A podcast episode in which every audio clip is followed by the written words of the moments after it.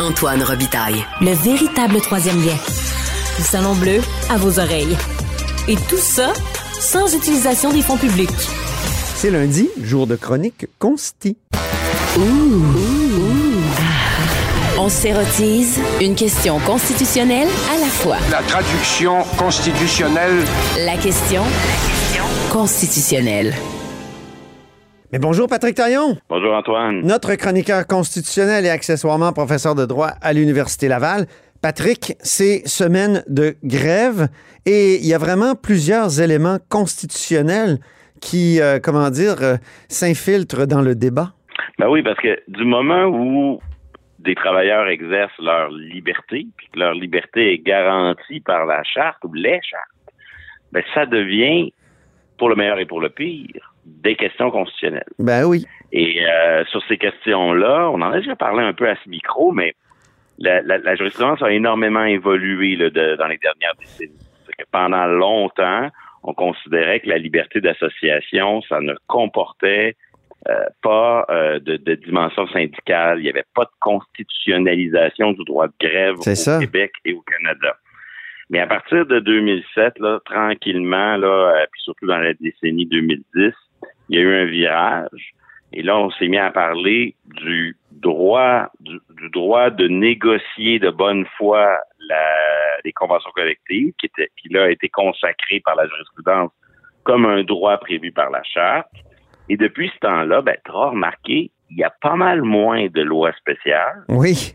Et quand il y en a, ben quelques, quelques années plus tard, on apprend que la loi spéciale adoptée pour telle ou telle grève finalement était inconstitutionnelle. Et donc, il se passe. Moi, je me souviens chose- très bien du décret de 2006 là, par euh, le gouvernement Charret. Donc, c'est avant ce virage constitutionnel-là, ce virage euh, euh, où on a comme sacralisé le, le droit de grève d'une certaine façon. Oui. Oui, je me souviens très bien de ce décret-là là, qui avait été fait, euh, qui avait été vraiment décrié. Je te donne des petits exemples récents là, pour, Mm. pour- juste pour qu'on prenne la mesure. Monsieur Legault ou Madame Lebel va pas arriver au micro en disant euh, on fera pas de vote spécial, on n'a pas le droit de la- d'en faire. Non. Ils le diront pas. Mais l'expérience des dernières années les amène à, à- à constater que cette arme-là, ils ne l'ont plus Mm. dans leur euh, dans leur coffre à outils ou dans leur arsenal euh, militaire de ce conflit de travail. Surtout une juriste comme, comme Sonia Lebel. Ben oui, ben oui. Euh, 2019, je sais pas si tu te rappelles la, la dernière grève dans le milieu de la construction. Oui. Euh, le gouvernement euh, le gouvernement Couillard en 2017 avait voté une loi de retour au travail invalidée en 2019. Ah oui. Nous, on se rappelle beaucoup de la grève des juristes de l'État Oui. parce que un, euh, c'est c'est des juristes, donc euh, évidemment souvent des anciens étudiants. Bon, ça nous touche, euh, ça nous touche euh, évidemment un petit peu plus euh, au quotidien. Mais Oui. pas juste pour ça, parce que ça avait été aussi le plus long conflit de travail dans la fonction publique de l'histoire du Canada. C'est pas moi qui le dis, c'est la juge qui a invalidé la loi de Philippe Couillard ensuite en 2019, la juge Joanne Brodeur. Grosso modo, là, la grève avait commencé à peu près dans le courant du mois d'octobre. Puis le gouvernement avait euh, adopté une loi spéciale à la toute fin février. Donc quand même une très longue grève qui, euh, qui justement euh, ne, ne pouvait pas euh, se conclure autrement que par des négociations. Et on adopte une loi spéciale, la loi est cassée. Là, je t'épargne les exemples ontariens, là, mais en Ontario, il y en a aussi. Il y en a tellement d'exemples en Ontario de, de lois euh, en matière de, de- de- relations de travail qui ont, qui, qui, qui ont été invalidées devant les tribunaux que l'an dernier, le gouvernement Ford en a même adopté une en y incluant une dérogation à la charte. Oui, oui, oui, ça, ah, oh, ça, ça nous érotise de la, la Bon, dérogation. é- évidemment, il a reculé, il a reculé une semaine après.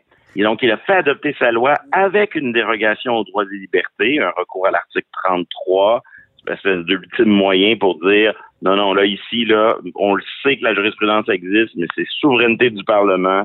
On veut échapper au contrôle des tribunaux et on utilise la dérogation.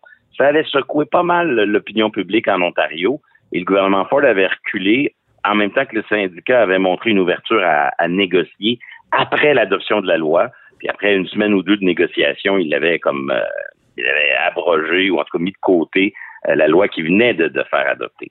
Et moi, ce que je veux jouer, je veux jouer un jeu un peu avec, toi, Antoine, aujourd'hui, là, un peu comme euh, les commentateurs euh, de hockey qui s'amusent un peu à écrire le match, à prévoir le match avant qu'il ait lieu. Ah oui. Ben là, on entre un peu dans la dans une nouvelle phase de cette négociation là. Hein. La, la, FAE euh, a, a, décrété, a voté une grève générale illimitée. Donc quand on entre dans la zone des grèves générales illimitées, ça veut dire que pour certaines écoles, dans certains milieux, euh, la grève va être un élément continu jusqu'à ce que le conflit se règle. C'est ça. Et, euh, à partir de là, ben, quand, quand les positions sont et les moyens d'action sont plus fermes que jamais, ben, il faut se demander dans quelle mesure, euh, quelles vont être les, les, les la, manière de s'en sortir. Mm. Alors, tu comprends qu'avec cette histoire de, de charte, la, la, question de la loi spéciale, je dis pas qu'il n'y en aura pas, mais les chances qu'il y en ait une sont extrêmement faibles.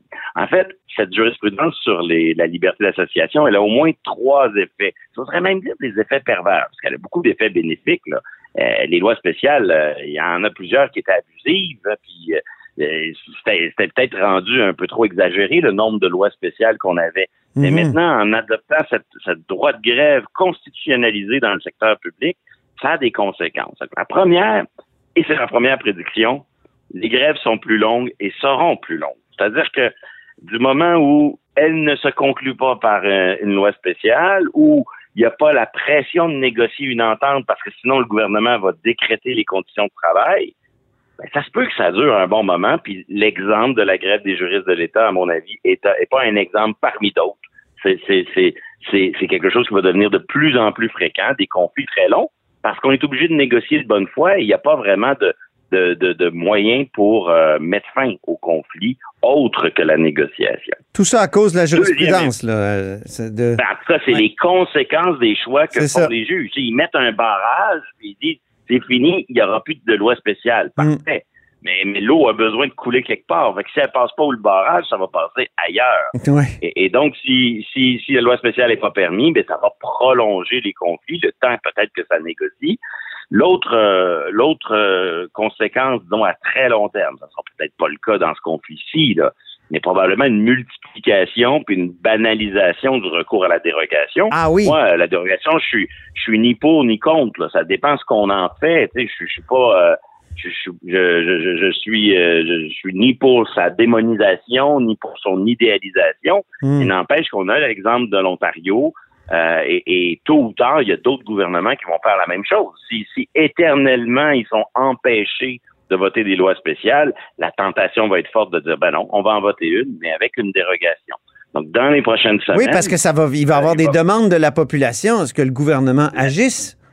La question qui va se poser, c'est pas est-ce que le gouvernement Legault va adopter une loi spéciale? C'est est-ce que le gouvernement Legault est prêt à recourir à la dérogation? Est-ce qu'il est rendu là? Ça fait partie maintenant. Il n'a plus la carte de la loi spéciale, mais il a la carte de la loi spéciale avec dérogation. Et il a quand même dérogé à deux reprises, mais sur un tout autre terrain, un terrain qui concerne plus là, la, euh, je dirais la spécificité du Québec, son rapport à la religion dans la loi 21, son rapport à la langue dans la loi 96.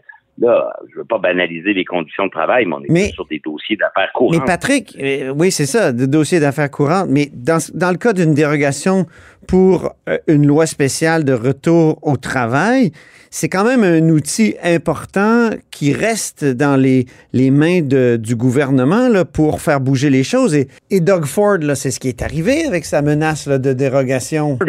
Écoutons-le d'ailleurs. The notwithstanding clause is a, a constitutional tool for provincial governments to use. Au moins, il, y a cette menace-là, donc ça, ça, Absolument. Ça, ça garde un outil dans les mains du gouvernement puis de l'État. Et, je, te, je te prédis que d'ici quelques jours, quelques semaines, dans, dans les scrums, dans les mails de presse auxquels vous participez sur, sur la colline, ben, la question de la dérogation va se poser. C'est inévitable, c'est comme ça que c'est ça les nouvelles règles du jeu.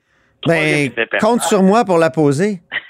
Troisième effet pervers, ben, c'est une forme de judiciarisation des conflits de travail. Ah ben oui. Parce que, là, je, je spécule un peu, mais si la loi si la grève est là, il faut qu'elle perdure parce qu'il n'y a pas moyen d'avoir une loi spéciale, c'est soit on négocie, soit on reste en grève. Euh, ben, c'est quoi la solution? La, la, jurisprudence dit il faut négocier de bonne foi. Alors, ça va devenir tentant, soit pour les pour les syndicats ou pour les, les gouvernements, d'aller devant le tribunal pour un peu judiciariser notre chicane. Oui. Et, et demander au tribunal, pour- pourriez-vous décréter que l'autre partie n'est pas de bonne foi? Ah oui. Et, et- et donc, essayer de, de voir le, le, le juge commencer à... Au fond, c'est le juge qui a créé cette dynamique-là. Là. Ben, ben, parfait. Le- il va être obligé de se- se- s'en saisir et de se responsabiliser. Là, je spécule, je n'ai pas d'exemple de ce type de, à, à te, à te soumettre. Mais, Mais vu que tu connais bien la dynamique, euh, c'est très Ben, possible, que- effectivement. Ben, je serais pas surpris, par exemple, si j'étais euh, Sonia Lebel ou si j'étais président euh, d'une centrale syndicale. C'est une option que je n'écarterais pas. Si le, con- le conflit perdure, ben, on, on, on judiciarise le conflit avec les avantages et les inconvénients euh, que ça a. Et cette judiciarisation-là qui est déjà présente, là, Patrick, j'imagine que ça conduit les acteurs à prendre plein de notes qu'ils ne prenaient pas auparavant. Parce que là, Oui, il va falloir. pour prouver la mauvaise foi de l'autre. Exactement. C'est de la. C'est, ça devient de la preuve. Quand c'est judiciarisé, tout devient euh, plus formel. Et, et moi, je me, je, je me demande, quand je vois, par exemple, tout le tango, là, que, la danse que fait euh, Sonia Lebel, je fais des nouvelles œuvres, je, je théâtralise un certain nombre de compromis, ben, elle essaie de laisser des traces de la manière dont elle s'acquitte de sa bonne foi, et j'imagine qu'elle essaie d'accumuler la preuve que de l'autre côté, il n'y a pas d'é- d'équivalent, et j'imagine que les syndicats font euh, la même chose euh, réciproquement. Voilà. Et sais, la, la judiciarisation peut prendre plusieurs formes. Hein. La semaine dernière, dans le journal, euh, Mario Dumont proposait une redéfinition des services essentiels en éducation. Et, et, et, et c'est pas fou. Si, si le droit de grève prend des formes et, et des pratiques qu'on connaissait pas auparavant, ben, il n'est pas impossible que l'effet boomerang, ce soit, encore une fois, par le biais de la judiciarisation des conflits, ben, à un moment donné, qu'un- qu'un- que- qu'on se saisisse de, ben là, dans le cas de l'éducation, peut-être que ce qu'on croyait être des services essentiels dans le passé, quand les grèves duraient, euh, duraient quelques jours, puis qu'après il y avait une loi spéciale, ben là, si ça dure des mois, peut-être que la proposition Mario Dumont, elle va peut-être se trouver un chemin devant un tribunal, devant une juridiction. Quoi qu'il y a déjà une jurisprudence qui dit que service essentiel, c'est lié à la santé et à la sécurité. Évidemment. Strictement. C'est pas, euh, c'est pas lié à, comment dire, des, des bons services de l'État, mettons. Pour, le- pour le moment, on n'en est pas là. Mais Et ça a reculé les services essentiels. Quand je pense qu'ici à Québec, euh, il y a un tribunal administratif qui a décidé que le, le transport en commun n'était pas un service essentiel. Oui, c'est intéressant, c'était durant l'été, cette Oui. décision-là. Puis moi, j'y voyais un peu une influence de la COVID. Hein. La COVID nous a montré que tout pouvait fermer. Oui. Et donc, ben, le, le service essentiel du transport est moins essentiel maintenant qu'on qu'on a déjà expérimenté une, une certaine fermeture. Mais ce que j'essaie de te montrer, à- de, de- de- sur, sur quoi- sur sur quoi j'essaie d'insister, c'est que du moment où les règles du jeu et les rapports de force sont bouleversés Hum. par la jurisprudence sur le droit de grève, qui vient vraiment donner aux syndicats un rapport de force qu'on ne connaît pas au Québec. Là. La grève qui commence, on peut se rappeler celle, je sais pas moi, des débuts des années 80, quand le gouvernement Lévesque avait fini avec une grosse loi euh, spéciale. On peut en imaginer d'autres. dans- on peut se remémorer celle des années 70. Mais les règles du jeu, même à l'époque, donnaient un rapport de force moins grand aux syndicats qu'aujourd'hui. Hum. Et donc, ce rapport de force-là, qui est un rapport de force constitutionnel, c'est- Oui. c'est pas rien, là. C'est au-dessus des lois. Hum. Euh, ça, ça vient changer la dynamique. Et face à ça, ben, les juges euh, vont peut-être être amenés à dire, OK, ben, euh, d'accord, on est prêt à, à entendre une requête pour évaluer la bonne foi des partis.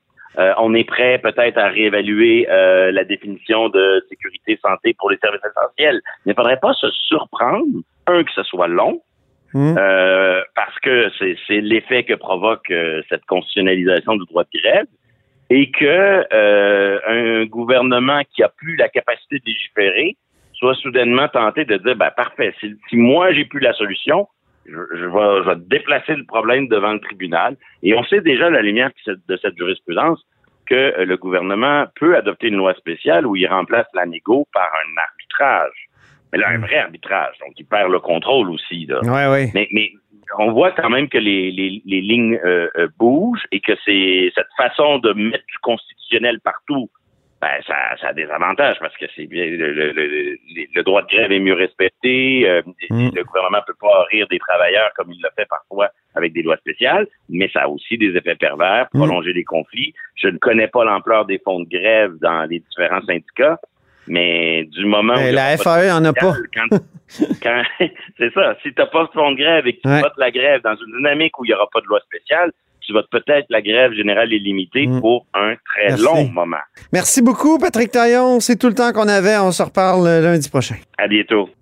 Et c'est ainsi que se termine La Haut sur la Colline en ce lundi. Merci beaucoup d'avoir été des nôtres. N'hésitez surtout pas à diffuser vos segments préférés sur vos réseaux. Ça, c'est la fonction partage, mais c'est aussi le bouche à oreille traditionnel. Et je vous dis à demain. Cube Radio.